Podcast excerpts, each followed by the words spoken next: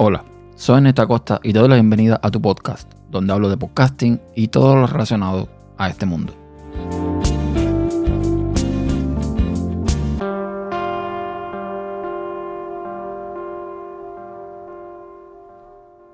Bienvenidos a un nuevo episodio de tu podcast y lo que voy a hacer aquí es probar la Rodecaster Pro.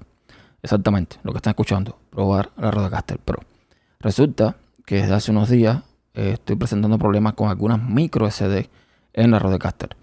Esta mesa de mezcla tiene una opción de grabar todo el audio en una micro SD en vez de grabarlo directamente a la computadora.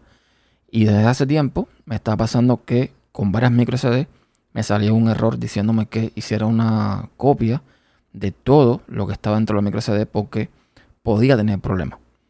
Me puse en contacto con la gente de Rode y básicamente ellos lo que me ofrecieron fue volver a una versión anterior del firmware para descartar que fuera un problema de la última versión del firmware 2.1.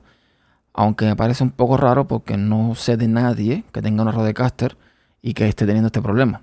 Pero bueno, en fin, eso hice. Curioso que en la página web de Rode, la versión que sale anterior a la 2.1 es la 2.0.4. Sin embargo, ellos me mandaron la versión 2.0.5 que supongo que tenga alguna que otra mejora, pero no es la versión que se puede descargar oficialmente. Si tienes una Rodecaster y quieres probar restaurar a una versión anterior de la 2.1 por algún problema, el paso a seguir es muy simple.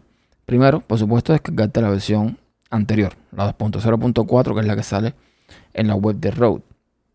Luego, con la Rodecaster apagada, la conectamos a el ordenador vía USB. Y una vez que está conectado al ordenador vía USB, oprimimos los botones del canal 2 y el 4.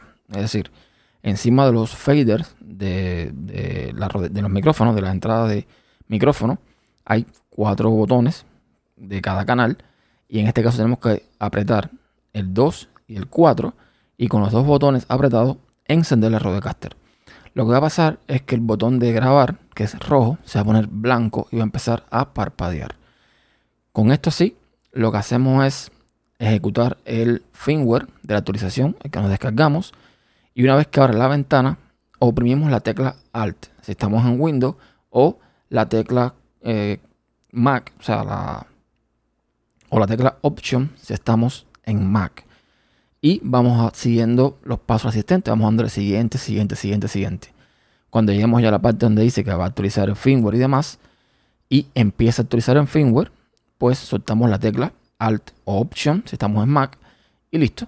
Termina de, eh, digamos, instalar el firmware anterior y con esto tendríamos la versión del firmware 2.0.4 o en este caso 2.0.5 en mi caso. Entonces nada, lo que me queda por hacer es probar que todo funcione bien, que no haya ningún problema, que todo se mantenga normal. Voy probando con todas las memorias micro SD que me han dado problemas aunque debo admitir que solo una de las que tengo es la, digamos, de las recomendadas por el Rode. Las otras, aunque son muy similares, no son exactamente las que ellos recomiendan en el sitio web, incluyendo la que vino con la Rodecaster cuando yo la compré, que me vendieron como un pack donde me incluyen la memoria micro SD y esa memoria micro SD no es de las que Rode recomienda. En la marca es muy parecida, pero no es exactamente las que ellos recomiendan. Entonces, nada, eso es lo que me queda. Probar, a ver que todo funcione bien y sin ningún problema. Evidentemente, cuando haces esto, todo se reinicia excepto los pads de sonido. La Rodecaster tiene unos eh, pads de sonido que tú le pones música o le pones lo que tú quieres ponerle ahí.